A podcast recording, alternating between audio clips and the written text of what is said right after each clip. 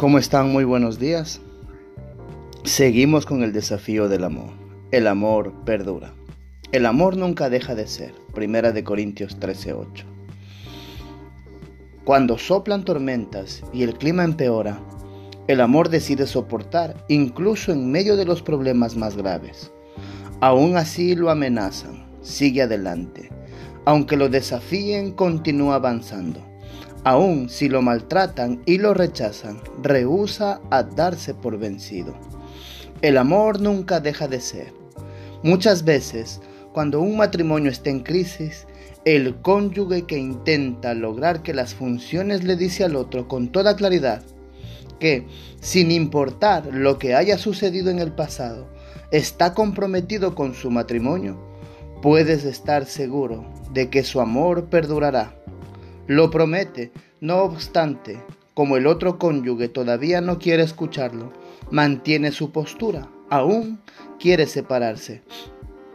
No cree que este matrimonio dure mucho tiempo, ya ni siquiera quiere que dure.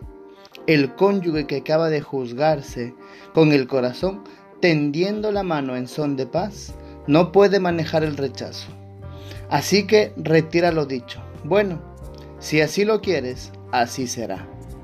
Sin embargo, si el amor es en verdad amor, no cambia de opinión cuando no lo reciben como quieren. Si al amor se le puede decir que deje de amar, en realidad no es amor. El amor que viene de Dios es interminable, imparable.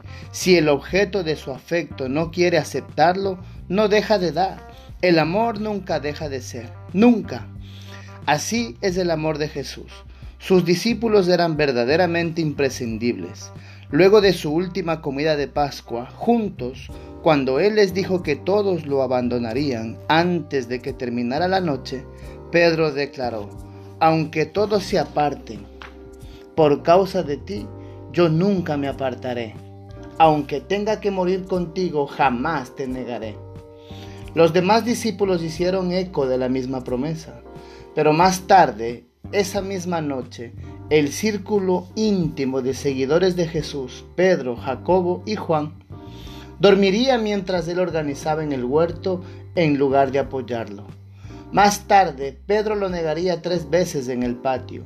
Sus hombres lo habían fallado horas después de sus promesas. Aún así, nunca dejó de amarlos y volvió para restaurarlos, porque tanto él, con su amor, son el mismo ayer, hoy y por los siglos. Hebreos 13:8.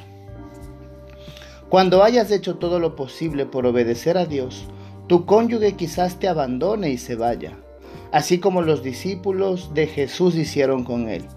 Pero si tu matrimonio fracasa, si tu cónyuge se va, que no sea porque te diste por vencido o dejaste de amarlo. El amor nunca deja de ser. Pablo soportó golpizas, persecución intensa y toda clase de pruebas a lo largo de su vida. Lo hizo por una razón, porque el amor de Cristo lo apremiaba. Pero ¿cómo? De las nueve características del fruto del Espíritu enumeradas en Gálatas 5, la primera de todos es el amor. Y como el inalterable Espíritu Santo es la fuente, es el mismo Espíritu que habitaba en Pablo y mora en el corazón de todos los creyentes. El amor que Él crea en nosotros también es inalterable. Ninguna prueba, ninguna circunstancia puede ponerle una fecha de vencimiento. El amor de Dios está anclado en la voluntad de Dios, en el llamado de Dios y en la palabra de Dios. Todas cosas inalterables, la Biblia las declara irrevocables. El cielo y la tierra pasarán, mas mis palabras no pasarán. Hace tan solo unos días recibiste el desafío de edificar tu matrimonio sobre la palabra de Dios. Porque cuando todo lo demás fracasa, la verdad del Señor sigue en pie, como cada característica del amor que se esboza en este libro, que está basada en el amor de Dios expresado en su palabra inmutable, entonces tu amor como creyente tiene las mismas características inalterables. El amor todo lo sufre, todo lo cree, todo lo espera, todo lo soporta. El amor nunca deja de ser. Cuando un matrimonio se derrumba, las parejas suelen atribuirle el fracaso de la relación a las diferencias irreconciliables. Pero el amor genuino es experto en la reconciliación. Cuando toma el control, nos apremia a pedir perdón con humildad, a hacernos completamente responsables de nuestros errores y a perdonar de verdad cuando nuestro cónyuge nos falla. Una y otra vez. Los matrimonios resistentes están cimentados en la sinceridad, el respeto, el compromiso, el perdón y la tolerancia y el amor siempre fomenta el crecimiento de estas cualidades en nosotros. Así que el desafío de hoy es expresar tu amor inquebrantable con todas las palabras más poderosas y personales que puedas.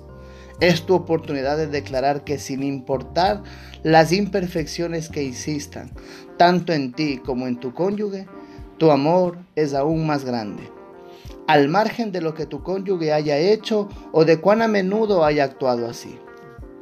Decides amarlo de todas maneras, aunque tú mismo no has sido para nada constante en tu manera de tratar a tu esposa o a tu esposa o has tratado la relación. Tus días de inconstancia en el amor ha terminado.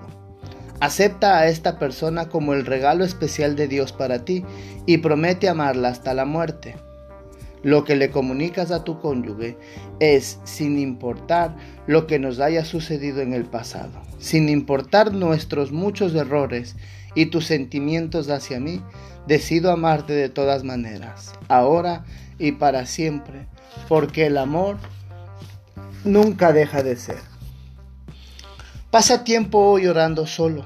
Luego escribe una carta de compromiso y decisión a tu cónyuge. Incluye la razón por la cual te comprometes con este matrimonio hasta la muerte y exprésale que te has propuesto amarlo, sin importar lo que suceda. Deja la carta en un lugar donde tu cónyuge pueda encontrarla. Tú te deleitas en mostrar tu amor inagotable. Estamos ya cerca al día 40 y descubrimos que hay mucho por aprender pero ahora sabemos que a medida que nos acercamos a Dios, nos estamos acercando como cónyuge con tu esposo, con tu esposa. Que tengas un lindo día.